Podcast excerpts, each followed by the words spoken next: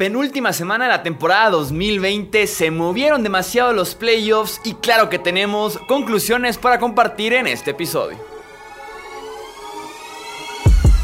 Hablemos de fútbol. Hablemos de fútbol. Noticias, análisis, opinión y debate de la NFL con el estilo de Hablemos de fútbol.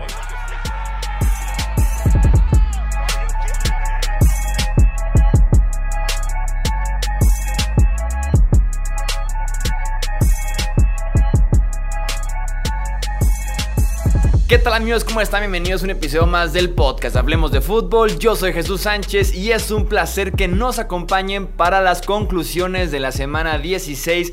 Ya saben, las lecciones que nos dejó esta jornada que fue de viernes, sábado, domingo y nos queda todavía un partido pendiente, el último Monday Night de la temporada. Arrancamos de una vez platicando de conclusiones y vamos a iniciar con el sábado específicamente en la noche con el partido entre Dolphins y Raiders. Es la segunda vez que sientan a Tua en el último cuarto por Ryan Fitzpatrick y no hay duda de que la ofensiva va mejor con el quarterback veterano. Los Dolphins están frente a la decisión de seguir evaluando el futuro, desarrollando lo que han invertido eh, contra el ganar ya por hacer el ruido en los playoffs, eh, porque claramente Fitzpatrick te da esa chance, mientras que Tua es claramente la parte de desarrollar el futuro. En la semana 17 ya fue confirmado Tua como coreback titular de los Dolphins. Es posible que los Bills descansen a sus principales jugadores. Entonces, la decisión de quién sería el coreback puede que no sea tan relevante en la semana 17 y que si los Dolphins se mantienen en su caballo de ir con Tua hasta donde tope en esta campaña, em, puede ser una experiencia valiosa y puede que con el coreback que sea ganen en contra de Buffalo, insisto, siempre y cuando descansen como yo esperaría a los titulares. Eh, porque ya no se juegan nada, se juegan solamente ser o el 2 o el 3 de la conferencia americana y ya como pinta la situación es lo mismo y sería más valiosa la semana de descanso. Vamos pues de regreso al sábado por la noche eh, a hablar un poquito de cómo fue el desempeño de Tua comparado con el desempeño de Fitzpatrick. Con Tua encontramos 5 series ofensivas de 3 jugadas y fuera, además de 3 series que sí dieron puntos. Con Fitzpatrick son tres series de puntos en el mismo número de chances. Jugó solamente tres series y las tres nos dieron puntos, incluyendo una eh, muy improbable serie con la que le dieron la vuelta al marcador, ¿no? ¿Qué te ofrece Fitzmagic que no tienes con Tua actualmente? Hablando solamente del presente. Agresividad. Agresividad en los lanzamientos, Tua a veces peca de conservador. Tienes soltura. Tienes dominio de conceptos a la ofensiva, dominio de conceptos de la defensiva rival, que eso es simple y sencillamente la experiencia que tiene Fitzpatrick comparada con la del coreback novato.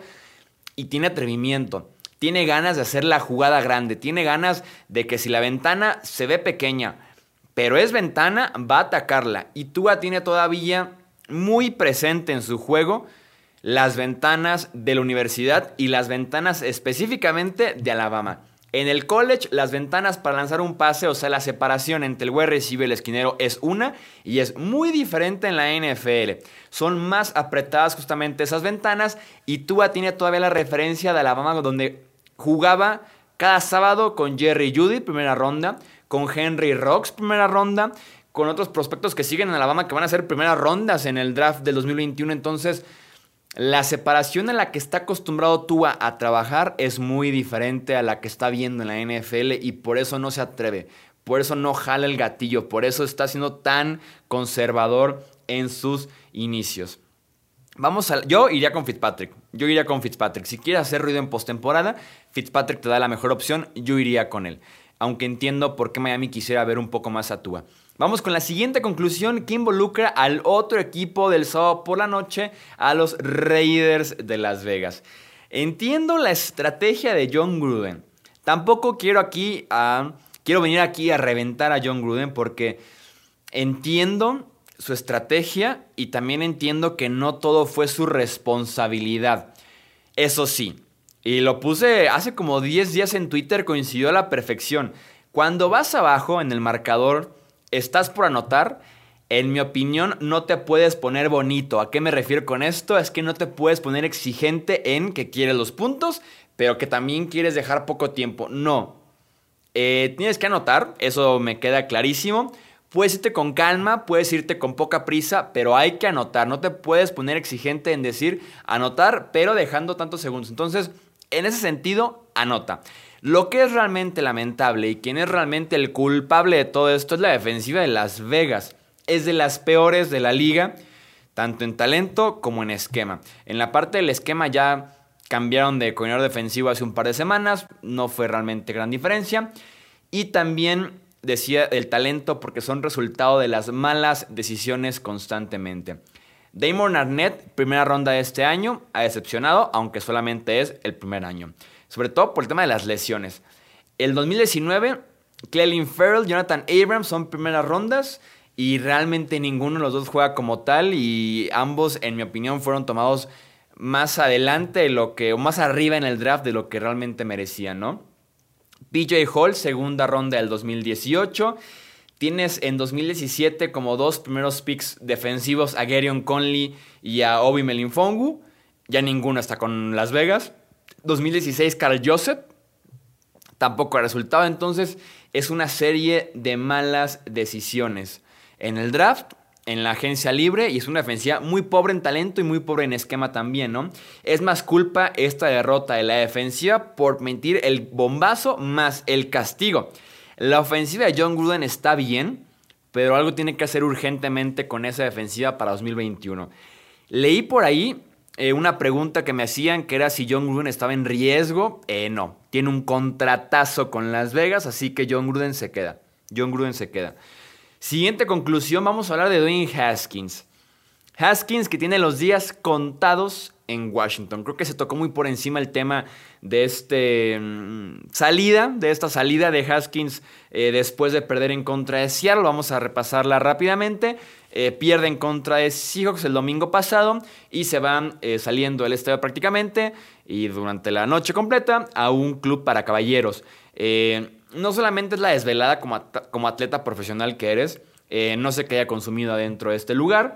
El ir después de la derrota caló bastante en los medios y en los aficionados. Y lo principal, el, tema del COVID. O sea, el, tema del COVID lo principal porque te estás cuidando al máximo porque hemos visto como un contagio puede derivarse de 15 contagios diferentes y hemos visto con Tennessee, con Baltimore recientemente, entonces el tema de la responsabilidad de ser inteligente, de ser un buen líder, de ser el quarterback de la franquicia, de ser la primera ronda de la franquicia, debes de ser un poco más inteligente si te llamas Dwayne Haskins. Inició este partido en contra eh, de Carolina porque no había otra opción. No había nada más, solo por eso, pero creo yo que si Alex Smith estaba listo o si había por ahí tal vez un Kyle Allen que todavía estuviera disponible, sano, Dwayne Haskins 100 de 100 se va a la banca después de este incidente. Es la segunda vez que se ha enviado a la banca en la misma temporada. Eh, le volvió a pasar en contra eh, de los Panthers. Sin duda alguna le está pasando bastante mal eh, en ese aspecto Dwayne Haskins porque no está cumpliendo en lo absoluto. Y prefirieron que el partido lo acabara un quarterback llamado Taylor Heineke a que lo acabara Dwayne Haskins, lo cual es bastante preocupante. Con él la ofensiva es ineficiente, no se deshace del balón, no genera nada fuera de la estructura de la ofensiva, no ofrece liderazgo, no ofrece confianza. Eh, no sé quién se puede interesar en un tipo como Haskins, que se ha visto mal dentro y también fuera del emparrillado. Eh, insisto, tiene sus días contados con el Washington Football Team. Siguiente conclusión involucra un poquito el draft 2021. Yo he dicho antes que no me gusta hablar del draft del 2021 ni de la agencia libre cuando estamos todavía en temporada o incluso en postemporada. Es solamente un vistazo muy general porque eh, los Jaguars tendrán a Trevor Lawrence. Los Jaguars tendrán a Trevor Lawrence si todo sale bien de aquí a abril porque oficialmente Jacksonville tiene la primera selección global del draft 2021, oficialmente es de ellos ya fue asegurada después de que perdieran en contra de Chicago y que los Jets le ganaran sorpresivamente a los Browns de Cleveland. Es uno de los mejores prospectos de quarterbacks en los últimos años que hemos visto en el draft. Y aparte el trabajo de gerente general de los Jaguars es bastante atractivo, ¿eh? es bastante atractivo. Hay muchísimo espacio salarial. Es el equipo que más tope tiene en la próxima temporada, porque no ha gastado realmente, no tiene contratos tan grandes, así que es un equipo que tiene para gastar. Tiene la primera sección global, tiene por ahí también otro pick del draft que es el de los Rams de Los Ángeles y tiene de aquí al 2022 varios picks en segundas, terceras, cuartas rondas. Entonces, en ese aspecto hay munición para construir. A la ofensiva tienes a piezas jóvenes, talentosas y productivas como DJ Shark, como James Robinson, como la Vizca Chenault, por ejemplo. Entonces, hay piezas también a la ofensiva en ese sentido. A la defensiva, un Josh Allen, por ejemplo. Eh, Jacksonville es un menor mercado en el tema de Lawrence que comparado con Nueva York, eso es indudable, pero creo que pudiera estar bien rodeado. Y en ese sentido, eh, si todo sale bien, si Lawrence se declara al draft, porque todavía es de tercer año, entonces en ese sentido eh, puede regresar a Clemson, aunque les, compartimos en un video recientemente en el canal de YouTube de Hablemos de Fútbol, que había dicho que eh, la misión era ya dar el salto a la NFL. ¿Qué pasará con los Jets?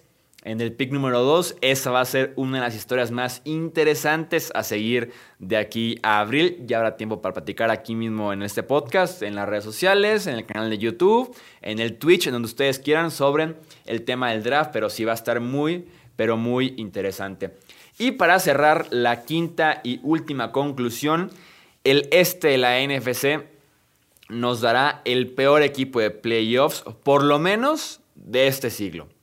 Por lo menos de este siglo. Se aseguró ya hoy que el equipo de playoffs del este, el que gane esa división, tendrá récord perdedor. Eso sí ya es de ley, eso sí ya no hay para dónde hacerse. Creo que va a ser peor incluso que los otros dos equipos con récord perdedor que hemos tenido recientemente, que es eh, Seahawks y Panthers, que curiosamente ambos llegando con récord perdedor, ganaron sus primeros partidos de aquellos eh, playoffs, ¿no? Washington y Giants se desinflaron por completo sin sus quarterbacks. Se desplomaron feo en las últimas semanas sin Alex Smith en el caso de Washington y sin Daniel Jones en el caso de Nueva York. Sus defensivas bajaron un poco el nivel porque es un juego complementario, o sea, lo que hace la defensiva se alimenta de la ofensiva y lo que hace la ofensiva se alimenta de la defensiva. Es un juego complementario. Sin quarterbacks, sin ataques, es prácticamente imposible mantener un muy buen nivel a la defensiva como era el de los Giants y como era el del fútbol team. Filadelfia con Jalen Hurts es interesante pero no podemos hacer ya nada con su línea ofensiva que sigue acumulando combinaciones de diferentes titulares que ahora mezclan el tackle izquierdo, que ahora cayó el tackle derecho, que ahora el centro y demás. Entonces no se cansan de hacer combinaciones y tampoco no podemos frenar con su defensiva secundaria que es desastrosa. Y Filadelfia es el equipo eliminado de esta división. De los cuatro, solamente Filadelfia llega sin opciones para la semana 17 de poder ganar esta división. Está ya descartado los Eagles. Y también están los Cowboys, que vencieron a Bengals, Niners y a los Eagles recientemente.